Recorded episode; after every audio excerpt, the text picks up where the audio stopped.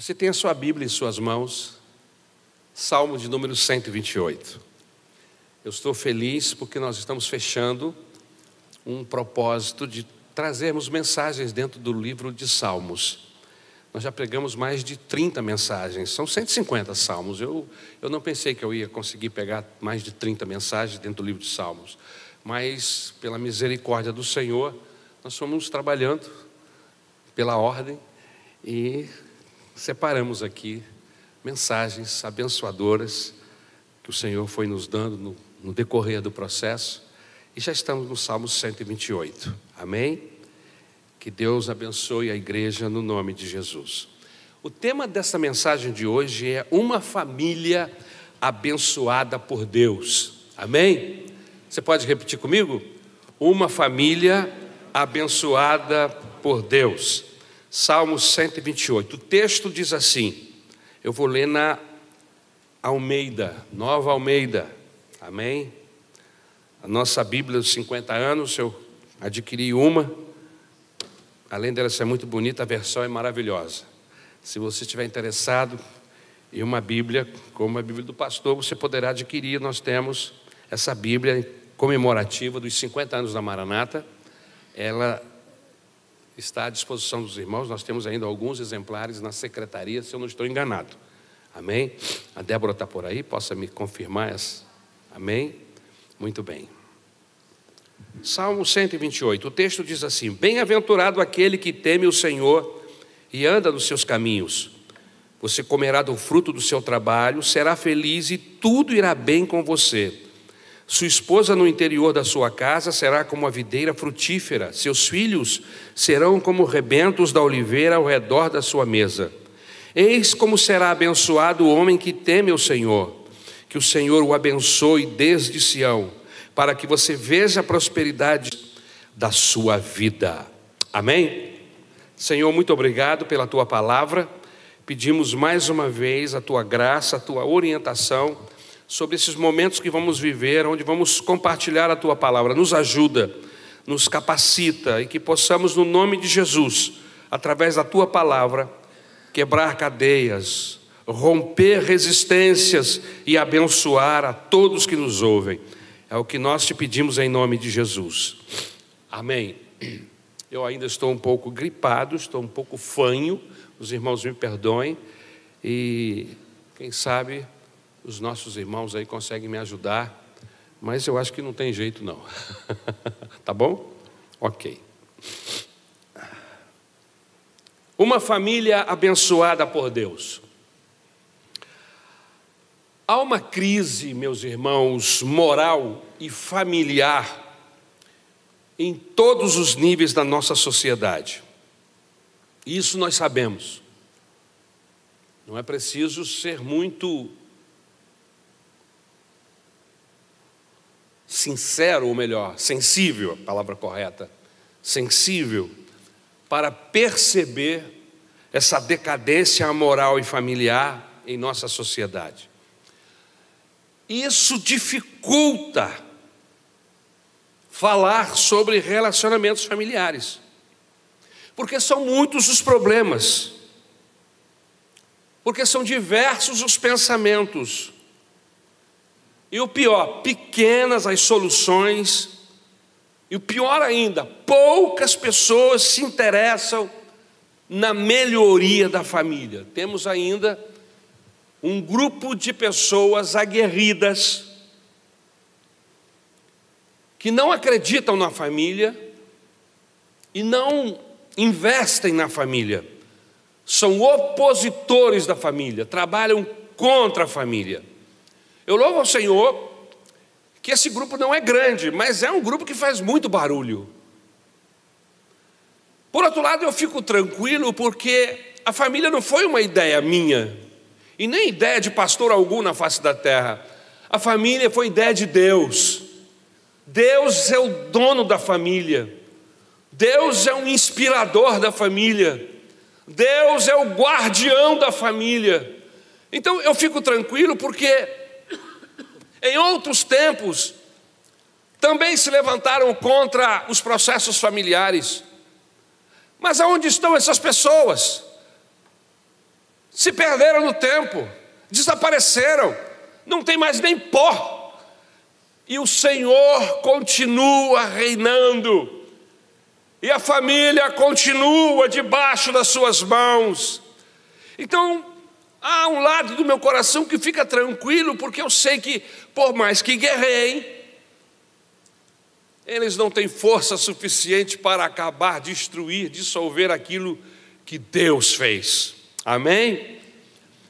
Por outro lado, me preocupa a questão de nós estarmos alertas e, como servos do Senhor, trabalharmos para a manutenção dessa família.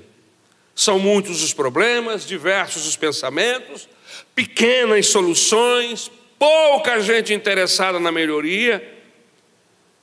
Isso tudo porque parece que essas pessoas estão buscando seus interesses sem contemplar a família. Vários tipos de relacionamentos envolvem e disputam a atenção da família, e eu quero enumerá-los aqui.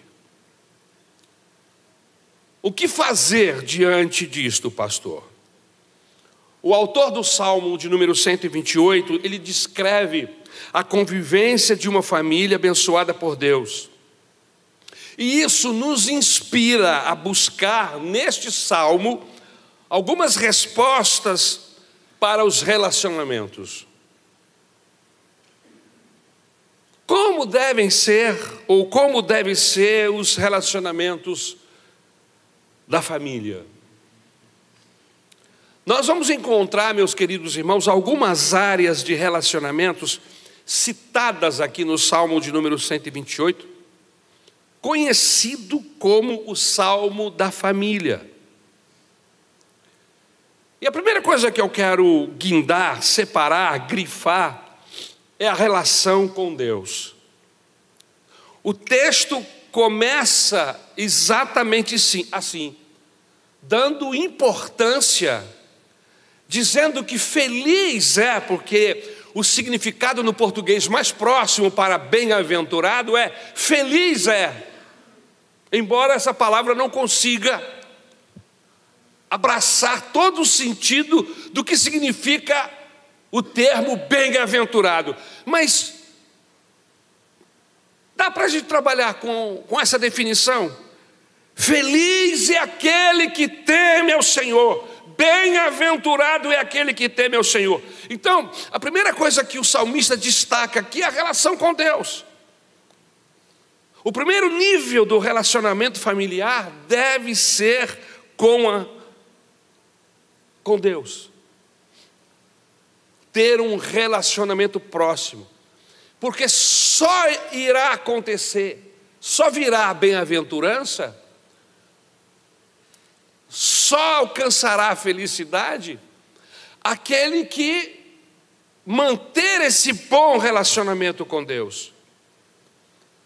Muitas famílias são cercadas de pessoas, de atividades, conforto, e por causa disso não encontram tempo para buscar a Deus. Eu não sei se você já teve oportunidade de notar mas quantas festas de Natal, onde as famílias se juntam, né? Páscoa e outras festas mais que passam, e as pessoas não se lembram de fazer uma oração.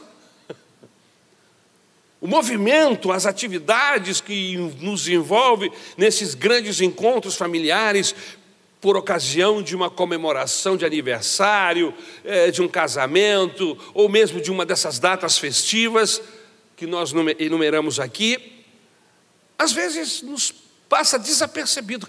Rapaz, não fizemos nenhuma oração, nem falamos com Deus. Que pena que nós perdemos essa oportunidade. A impressão que se dá é que Deus não foi convidado. Existem famílias que só se reúnem para falar de Deus quando se encontram em velórios. É, um membro da, da, da família falece, morre, e aí pessoas que estavam distantes, familiares, tios, tias, primos, que você já não via há anos, naquele dia específico se encontra. Por causa do velório. A família vai bem quando busca direcionar as suas decisões, os seus planos de acordo com a vontade de Deus, através da oração familiar, do aprendizado conjunto da palavra de Deus. E aí a gente mais uma vez quer bater nesta tecla. Que você, homem, você que é o sacerdócio da sua casa, às vezes na falta do homem, a esposa deve entrar, não deve ficar simplesmente esperando o marido se posicionar. Às vezes o marido não se posiciona por alguma razão que nós devemos orar e aconselhar para que isso aconteça, mas se por acaso não houver uma ação da parte do, do marido, você, esposa, como uma líder espiritual, deve reunir a sua família para orar a Deus durante a semana.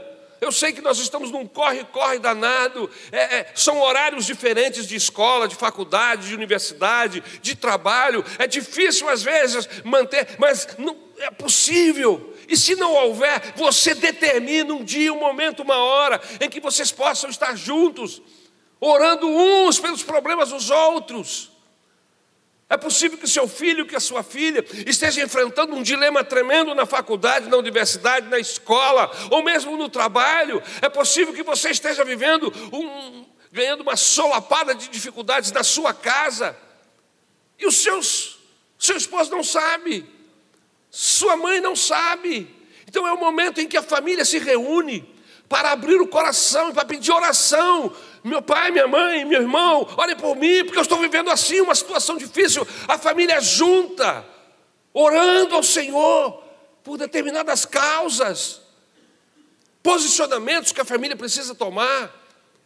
Às vezes, um, uma falta de controle financeiro faz com que os gastos da família é, é, saiam uh, do controle de quem administra, e aí é necessário fazer uma reunião e, e, e falar assim: olha, nós precisamos reduzir isso, precisamos fazer isso, vamos orar a Deus para Deus nos dar sabedoria, vamos orar a Deus, colocar os problemas financeiros da família diante de toda a família, dos filhos, da esposa, entendeu? E não ficar só o, o administrador, seja ele o marido ou a esposa sofrendo sozinho, mas compartilhar e juntos buscarem de Deus a solução para esse dilema, para essa dificuldade. Estudar a Bíblia juntos. Ter um momento em que você estude, estudar a palavra de Deus com seu filho, com a sua esposa. Eu sei que que nós estamos vivendo dias difíceis, mas eu acredito que você durma em casa, eu acredito que você esteja em casa, eu não acredito que não haja um momento em que você possa separar. Nós precisamos. E muitas vezes, queridos, nós temos que fazer isso à força, porque se a gente for deixar que, que, que isso aconteça naturalmente, não acontece. Algumas vezes eu tive que tomar uma decisão, não vou fazer, é agora e pronto. A força para impor o processo, porque é difícil, às vezes, você achar na agenda. Nós achamos agenda para tanta coisa na nossa vida e temos muitas dificuldades em achar agenda para Deus. O grande abençoador da família é o nosso Deus. A bênção de Deus é para todas as famílias da terra, é o que diz Gênesis capítulo 12, versículo 3. E a família do cristão é abençoada pela fé nesta promessa. Então, orar juntos, ir à igreja, viver na presença de Deus, são formas de cultivar sua vida espiritual em família. Precisamos buscar os caminhos e os pensamentos de Deus que a Bíblia diz que são mais altos do que os nossos, segundo Isaías capítulo 55, versículo 8 e 9. Diz o Senhor: os meus pensamentos são mais altos do que os vossos. Eu é que sei o que penso a respeito de vocês. E ele diz o que pensa. O meu pensamento a respeito de vocês é pensamentos de bênção, de prosperidade, de paz. Precisamos assumir esta condição de líder espiritual na nossa casa e conduzir a nossa família para perto de Deus. aleluia, para não cair nas vaidades do mundo. Por isso a Bíblia nos exorta, em Isaías capítulo 55, versículo 6, a buscarmos ao Senhor enquanto se pode achar, enquanto Ele está perto. E nós vivemos, estamos vivendo tempos, irmãos, aonde Deus está facinho. é, por causa de Jesus Cristo, Deus está fácil, como nunca esteve. Seus ouvidos estão inclinados para ouvir as nossas súplicas. Em nome de Jesus, Ele ouve qualquer oração de qualquer homem na face da terra. Aonde quer que ele esteja, Deus nunca esteve tão acessível como está nos nossos dias, através da pessoa bendita de Jesus, o seu Filho. Com o sacrifício da cruz, uma aliança foi feita com Deus. O sacrifício da cruz não apenas nos salvou, mas nos aproximou de Deus, trouxe o ouvido de Deus para perto da nossa boca. Louvado seja o nome do Senhor. Como está o relacionamento com a sua família? Como é? Se você fosse fazer um julgamento hoje, o que você diria? Sua família está bem relacionada com Deus? os componentes da sua família estão bem equilibrados nessa questão com o Senhor? Se não, tome uma decisão, reúna-se com a família para buscar ao Senhor. Isso é muito importante, isso vai gerar unidade familiar. E vai acontecer o que o texto diz: Bem-aventurado é aquele que teme ao Senhor e anda nos seus caminhos.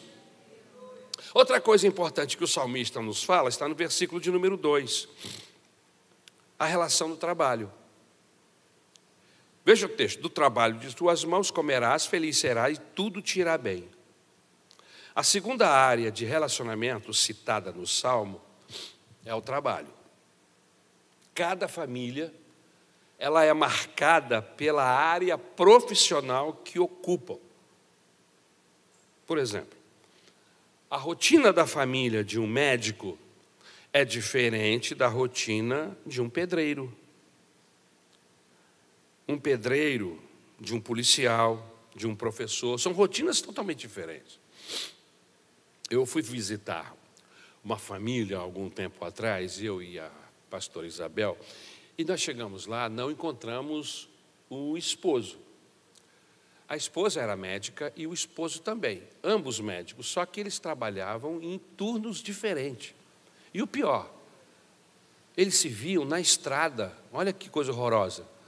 Quando um estava indo, o outro estava voltando, eles cruzavam os veículos na estrada e faziam assim. Eu olhei para ele e falei assim: Meu Deus do céu, vocês precisam dar um jeito nisso. Vocês precisam... Ah, pastor, mas está complicado os horários. Ore a Deus. Vocês não podem se encontrar no caminho, na estrada. Quando é que vocês têm o dia de vocês? Como que um casamento pode durar quando os cônjuges se cruzam na estrada? Que vida conjugal é essa? Por causa do trabalho. Então, cada família é marcada pela área profissional que ocupa. As rotinas são diferentes de um pedreiro, de um policial, de um médico, de um professor. E isso tudo acaba determinando muito sobre o relacionamento da família. Sendo necessário organizar o tempo para não se perder em meio ao ativismo, às atividades da manutenção da família. Nos perdemos, às vezes, nessas atividades onde nós somos remunerados, e perdemos o relacionamento conjugal, familiar, que nos faz famílias, que nos caracteriza como família. O que adianta ganharmos dinheiro e termos uma casa bonita e maravilhosa, mas não somos famílias? Somos desconhecidos, que trabalhamos com um só objetivo, mas estamos nos expondo aos perigos dessa sociedade maligna, do inferno, quando assim procedemos. Não ver o cônjuge, não ver os filhos crescer, deixar de compartilhar momentos difíceis com o cônjuge, e passar o tempo todo ocupado sem poder apreciar um ao outro, sem abraços, beijos, sem o conforto. Na hora da, da tristeza, cadê o marido? Ah, está no plantão. A mulher está em casa chorando sozinha. Ou vice-versa. O marido está passando por um drama tremendo, cadê a esposa? Está no plantão. Eu não estou dizendo você sair do emprego. Não é isso. Eu estou dizendo que os tempos em que nós estamos vivendo está colocando a nossa relação familiar em perigo. E eu preciso perceber isso e orar a Deus para mudar esse quadro. Eu não posso dizer, ah, é assim, me conformar, e daqui a pouco a minha família será dissolvida. Eu vou ter uma boa quantia de dinheiro no banco, mas perdi a minha esposa, perdeu o marido, perdeu o filho, a filha porque não tem tempo para estar com ela, com ele. Então veja que o salmista declara que o trabalho é razão de quê? De sustento. É? Do trabalho de tuas mãos comerás. É o texto bíblico. O salmista declara que o trabalho é a razão do que? Da satisfação. Feliz será. É bom quando estamos empregados, nós nos sentimos bem. Há um, um sentimento gostoso de poder render você sabe do que eu estou falando. O texto diz: Feliz será. O trabalho é a razão do nosso sucesso. Quando estamos bem, alcançamos as nossas metas no trabalho, somos premiados, elogiados, bem-quistos. O trabalho é importante, mas eu preciso equilibrar o trabalho como bênção de Deus para a família. Se o trabalho é demasiado, alguém está sofrendo. E eu cheguei à conclusão que se eu não der atenção para meus filhos, alguém vai dar. E será que esse alguém é a melhor pessoa? Será que esse alguém que dará o tempo que eu não dei para minha, para minha família, para o meu filho? Será que essa pessoa vai ser conduzida por Deus ou conduzida pelo meu inimigo?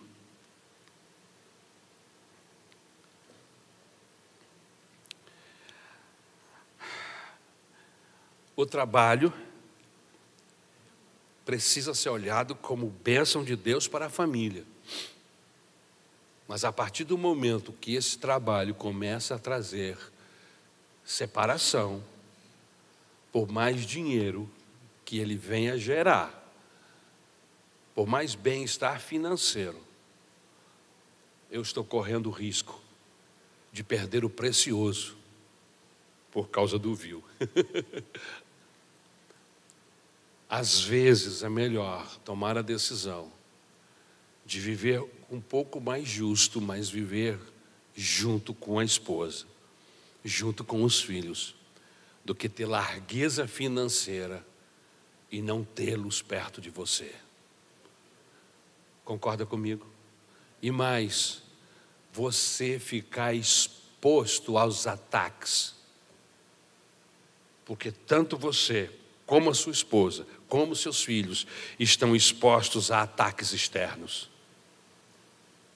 Se vocês estão juntos, vocês se suprem. A família é suprida e se autossupre. A presença um do outro, o beijo, o abraço, o convívio, a relação próxima, nos supre emocionalmente e fisicamente também. Espiritualmente o Senhor cuida de nós, mas quando estamos separados, a ausência, essa essas necessidades emocionais, físicas não podem ser trabalhadas porque a esposa não está perto, porque os filhos não estão perto, porque o marido não está perto. E vem a tentação. E daqui a pouco você se vê envolvido em um laço de adultério, de mentira e de engano. E por mais que tenha sido algo superficial e passageiro, você feriu, você magoou a quem amava e a quem, quem confiava em você. E pior, às vezes, seguindo o conselho do próprio cônjuge. Por isso eu preciso rever as prioridades na minha vida. O que é precioso para mim. E com certeza, se você entender que precioso para você é Deus, e quem escolhe Deus como precioso, automaticamente vai escolher a família, porque família é coisa de Deus. Eu escolho Deus e automaticamente o Espírito Santo fala: acolhe, abraça a tua família. Deus vai suprir, Deus vai abençoar você. Em terceiro lugar, relação com a casa. Veja que o salmista fala da relação com Deus, veja que o salmista fala da relação da família com o trabalho, e agora ele fala da relação com a casa, versículo 3. No interior de tua casa. O salmista destaca o interior da casa como uma área importante do relacionamento familiar. Já falei que a família foi criada por Deus, e não fui eu que falei isso, é a Bíblia Sagrada que diz. E o Senhor Jesus Cristo veio viver em família, e ele priorizou o lar até os 30 anos de idade. Ele poderia ter começado um ministério tão importante, com alcance tão longo como o ministério salvador do Senhor Jesus, mas ele priorizou os seus primeiros 30 anos à família, a cuidar da sua mãe, da sua família. E separou três anos para destinar ao ministério no qual ele foi enviado e chamado. Andou por muitos lugares onde ele se encontrava com as pessoas mas o lugar que mais frequentou foi a casa, o ambiente familiar das pessoas. Ensinou que o relacionamento com Deus deve ser tão íntimo e intenso como o de pai e o de um filho, do relacionamento do pai e do filho. A casa, meus queridos irmãos, é o lugar onde todos passam horas e horas juntas. tem perdido seu valor, principalmente nos grandes centros urbanos. Por quê, pastor? Porque não há mais privacidade no lar, por falta de espaço, por causa da poluição sonora e vários outros fatores. Em muitas famílias, a casa tem sido visitada pelos familiares que não têm tempo de estar em casa e isso às vezes atrapalha a convivência, porque é dentro de casa que se faz intimidade, é dentro de casa que descansamos, é dentro de casa que nos alimentamos, é dentro de casa que nós podemos ter privacidade, é dentro de casa que nós encontramos as pessoas que podemos confiar, não é verdade? É dentro de casa. Então é importante priorizar estar em casa com a família. Existem pessoas que retardam a sua chegada em casa. Às vezes saem do trabalho e vão para o bar. E ali ele bebe, e ali ele fica na roda de amigos, e ele não prioriza a sua casa, a sua família. Muitas vezes, quando isto acontece, é preciso olhar os dois lados. Tem também uma rádio patrulha, como às vezes a chamada a dona de casa.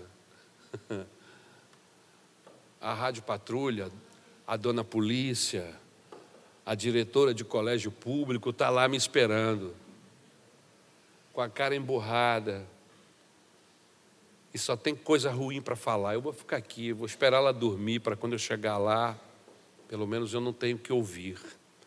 É lógico que eu não estou aqui com isso abrindo uma, uma exceção.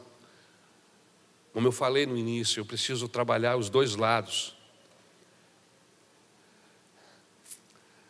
Será que, se nós mudarmos a cara, mudarmos a maneira, de olhar para o nosso lar e fazer do nosso lar um esconderijo, um refúgio, será que o marido não vai correr, querer correr para esse refúgio? Eu louvo o Senhor Jesus que Deus sempre me deu essa consciência. A minha casa é o meu refúgio, é o lugar aonde eu me escondo, onde eu estou escondido. Eu me escondo na Isabel, a Isabel se esconde em mim e nós nos escondemos em Deus. É o meu lugar de segurança, é o abraço da minha esposa. E eu quero estar com o meu abraço para abraçá-la, para envolvê-la. Nós dois juntos, mais Jesus, somos invencíveis. Você, a sua esposa, você, o seu marido e mais Jesus são invencíveis.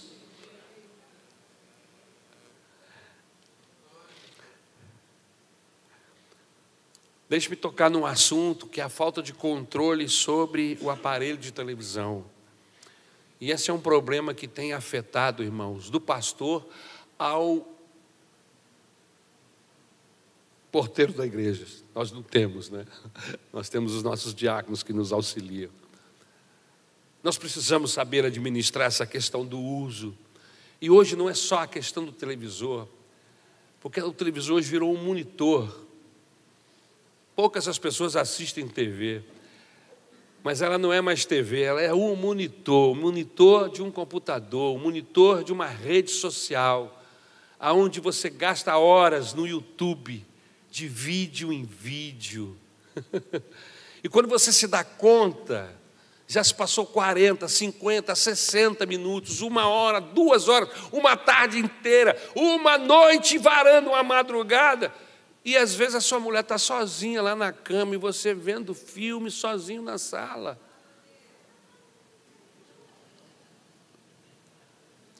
Irmão, não tem nada, nenhum filme, nenhum jogo de futebol que compense o aconchego da esposa, do marido, de estar agarradinho no braço dela, no braço dele, sentindo o cheiro um do outro.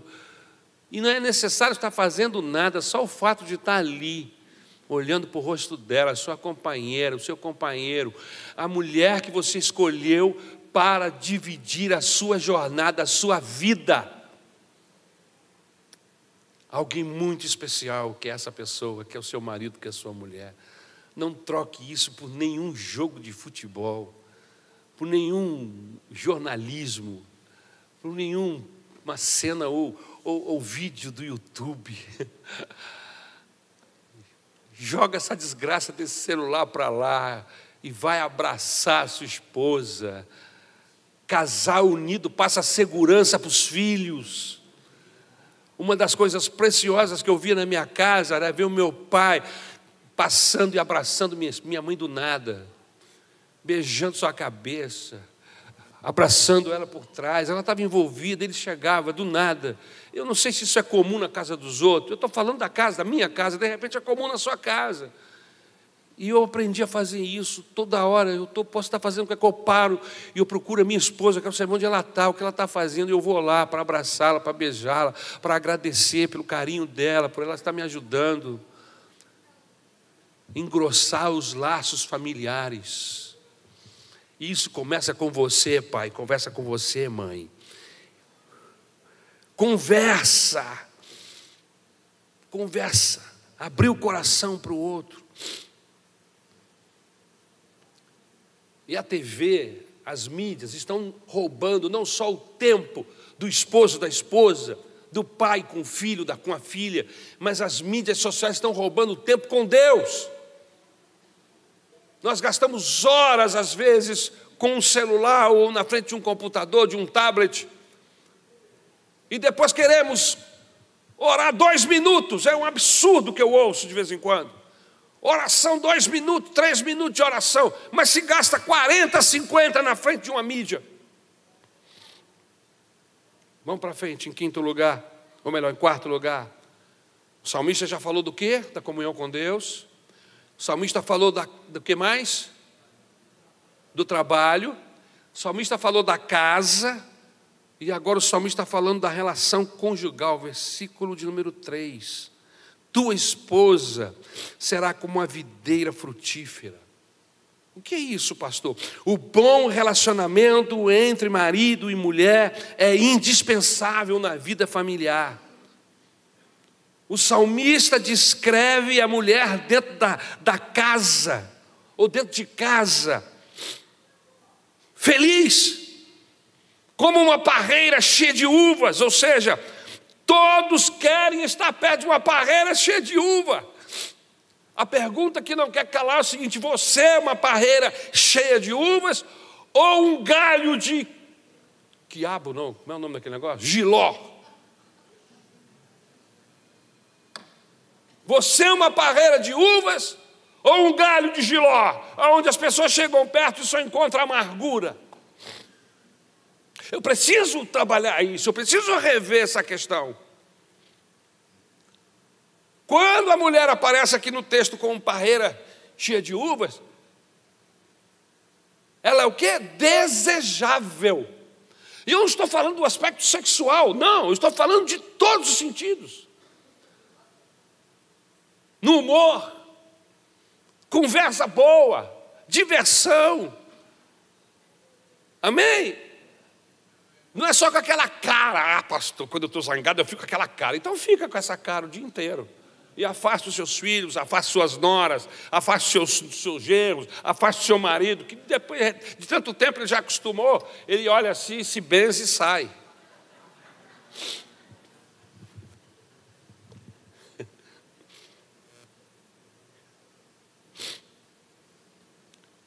Todos querem estar perto dela, como uma parreira cheia de uvas. Queridos, o cristianismo quebrou o tabu de que o homem é maior em autoridade, de que o homem é maior do que a mulher. O cristianismo colocou o homem e a mulher juntos no mesmo patamar. Submissão. Ambos estão sob a mesma missão. É isso que diz o texto. A Bíblia não diz que o homem é maior do que a mulher, estão todos debaixo da mesma missão. A mulher amando e respeitando seu marido, e o homem amando a sua esposa como Cristo amou, a ponto de dar a sua vida por ela. Eu vou dar a vida por ela, para ela que morra.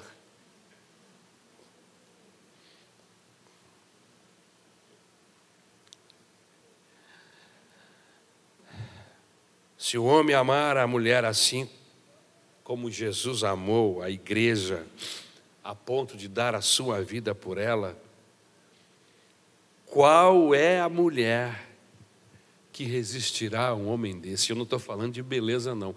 Eu vejo cada homem feio, irmão. O cara parece uma varíola de tão feio que é. Casado com umas meninas, umas moças bonitas, e eu faço, meu Deus, ele não é rico, ele não tem dinheiro. Mas trata essa mulher como uma princesa. É educada, carinhoso, é homem de verdade. Porque homem de verdade não é o que fala grosso, não é o que levanta o braço para bater, para ser violento. Homem de verdade é aquele que sabe se dominar, que olha para sua esposa com respeito, que a admira, que a ama, que a ajuda, que dá a vida por ela. Uma mulher que tem um marido desse, ela não quer saber de outra coisa, senão ficar agarrada com esse homem. Pergunte a elas se não é isso que elas querem.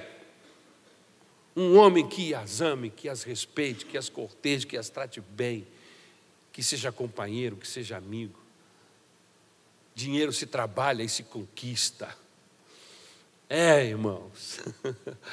Agora, homens de verdade, só o Evangelho pode produzir. Por isso que eu amo o Evangelho, porque ele trabalha em mim e pode trabalhar em você, para que nos tornemos homens de, valores, aleluia, homens especiais. O planejamento familiar é de suma importância, porque muitas decisões e compromissos, muitas vezes precipitados, comprometem a felicidade da família. Tem uma música que diz assim: Como é que é? Me fugiu. Vou lembrar. Já tive pressa, por isso agora ando devagar. Tem gente que é precipitada. Ando devagar porque já tive pressa. É isso aí. Obrigado, querido. Ando devagar porque já tive pressa. Não, é correria, uma loucura. São decisões que tinham que ser pensadas, oradas, divididas com o cônjuge. E de uma forma precipitada, às vezes, agimos por nossa conta, na frente, sem, sem comunicar. Irmãos, eu, tô, eu divido uma vida com a minha esposa. Agora, com meus filhos até outro dia. Eu não posso sair tomando decisões sem falar com eles.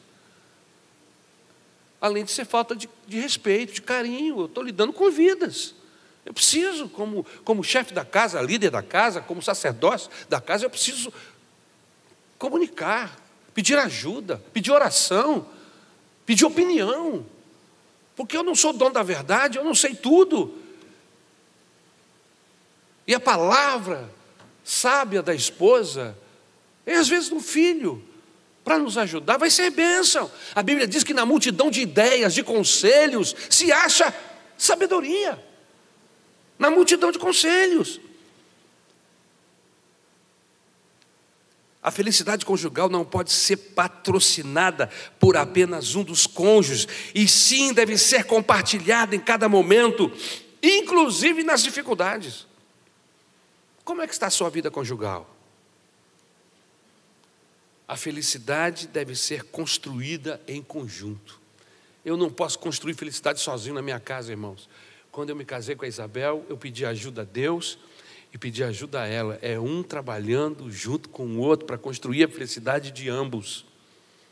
São três trabalhando, eu, ela e o Senhor Jesus, porque na minha noite núpcia eu falei: Jesus, me ajuda, porque senão eu vou falhar, vai ser uma vergonha. Me ajuda, Senhor. Eu vou fazer 40 anos de casado, ele tem me ajudado. E não é porque eu sou bom, irmão, porque eu não sou. É a graça do Senhor. E porque a minha esposa é maravilhosa. me ajuda muito. Em quinto lugar, relação com os filhos. Vamos lá do início? Primeiro, relação com Deus. Hã? Depois, com o trabalho. Depois, com a casa, depois com o cônjuge, não é isso? E agora com os filhos. Versículo 3: Teus filhos, como rebentos da oliveira, à roda da tua mesa. Outra área importante de relacionamento familiar é com os filhos. E o salmista descreve esse relacionamento entre pais e filhos como um momento de confraternização ao redor de uma mesa onde estão todos juntos. Imagine a família no, ao redor da mesa, a hora do, de comer, de estar junto. É hora de fazer graça, de contar coisas engraçadas, de compartilhar dificuldades também. Também, mas é um momento de intimidade, o um momento da, da mesa posta, da comida sendo servida, é um momento importantíssimo. E o Senhor Jesus honra esse momento com seus discípulos, o momento da mesa. Nada podia tirá-los dali. Eles estavam envolvidos em um grande momento, de comunhão. Você se senta, esse negócio de comer com prato na mão na frente de TV, irmão, isso é coisa do, do inferno. Põe a comida na mesa, sente-se com seus filhos, olhe no rosto deles, agradeça a Deus pelo alimento. Veja que gracinha o seu neto comendo, as gracinhas dos seus filhos menores. As coisas engraçadas que acontecem conosco, é na mesa que a gente compartilha isso, e nós estamos perdendo isso. Essa sociedade louca, essa correria doida, está nos roubando o precioso. O número de filhos criados sem o pai ou a mãe tem aumentado consideravelmente. Pais que deixam os filhos por conta de outra pessoa para ir trabalhar, e perdem a rica oportunidade de educá-los pessoalmente. Com isso, muitas crianças recebem uma educação falha. A quem? E depois que o tempo passa, a gente pergunta: onde foi que eu errei? Onde foi que eu errei? é determinante para o futuro das famílias, a convivência, o respeito mútuo entre pais e filhos. Vocês, nós todos sabemos, muitos são os casos de pais que não tiveram tempo para os filhos, porque tinham que trabalhar para promover o futuro digno para eles. E quando esses filhos crescem, não sabem gozar desse futuro digno porque não tiveram uma educação familiar, porque não aprenderam as lições básicas da vida que só um pai e uma mãe podem ensinar.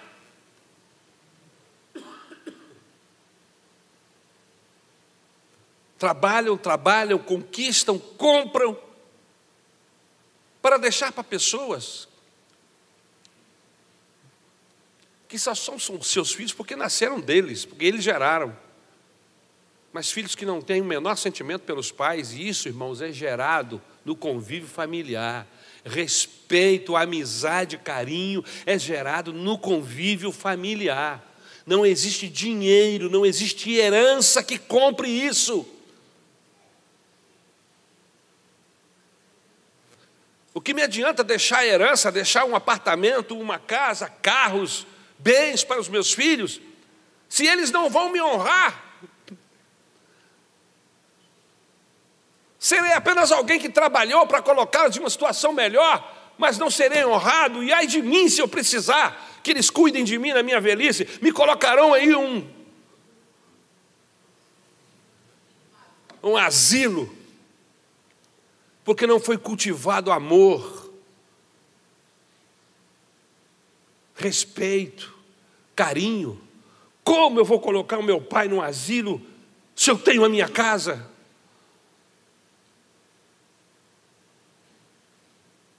Como eu vou colocar minha mãe num asilo se eu tenho a minha casa e um lugar para estar com ela, para cuidar dela? Ela cuidou de mim. Por que, que eu não posso cuidar dela? Essas coisas, irmãos, isso se aprende no convívio, não é com dinheiro, não é comprando bens para os filhos herdarem, é essa coisa é implantada no coração, esse respeito, esse carinho, de você olhar para os seus pais e dizer, jamais Vou cuidar os meus pais, eu não vou abandoná-los. Mas hoje as pessoas estão correndo atrás das suas carreiras, das suas condições financeiras e abandonam os seus filhos e amanhã serão abandonados por eles. É isso que está acontecendo ao nosso redor.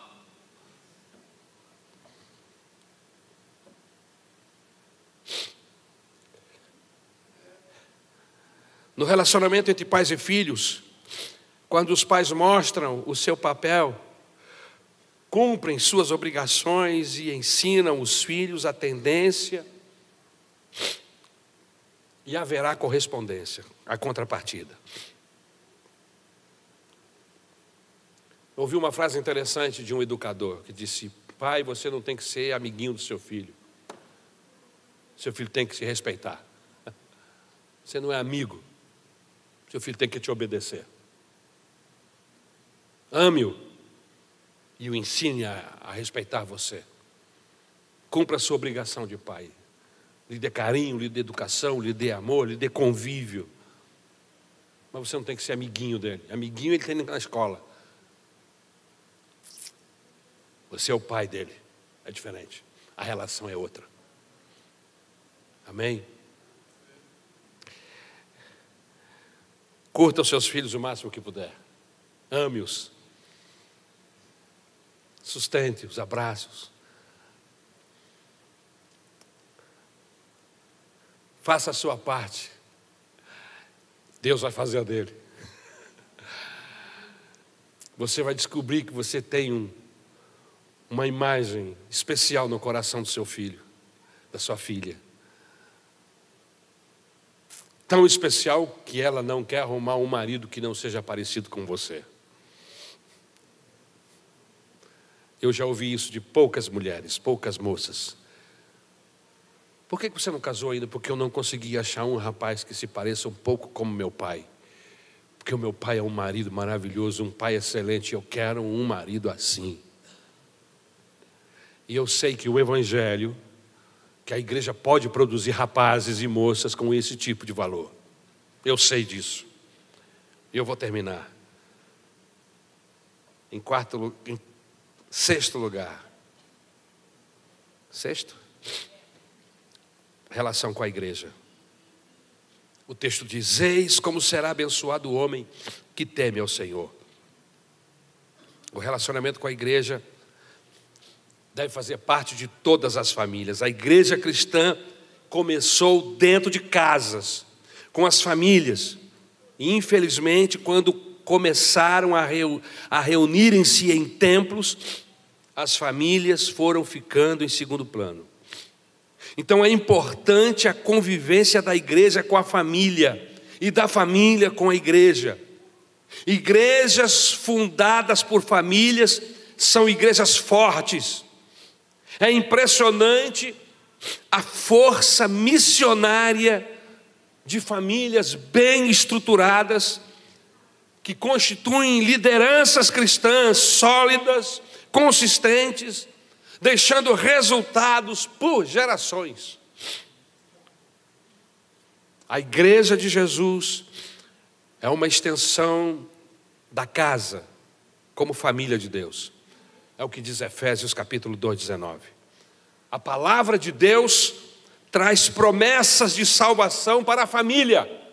Atos capítulo 16, versículo 31. Então, meus queridos, nós precisamos determinar em nosso coração que eu e a minha casa serviremos ao Senhor.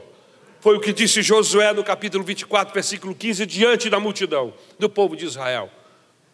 Se vocês quiserem continuar servindo aos deuses do Egito, aos falsos deuses, bem, que continue. Porém, eu e a minha casa, eu quero pontuar isso aqui. Eu e a minha casa serviremos ao Senhor.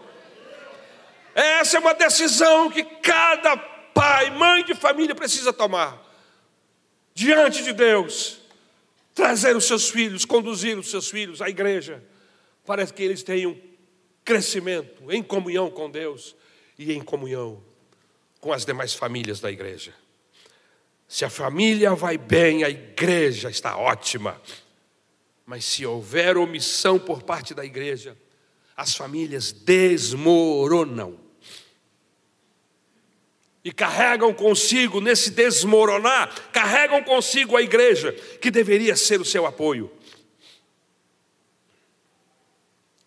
Inadmissível mesmo, meus irmãos, é ver a igreja de Cristo conformando-se com a presente situação do mundo e até mesmo se adaptando aos novos padrões morais aos novos padrões de modernidades. As coisas desse mundo são passageiras, mas os preceitos de Deus, bem como Ele próprio, são eternos, aleluia.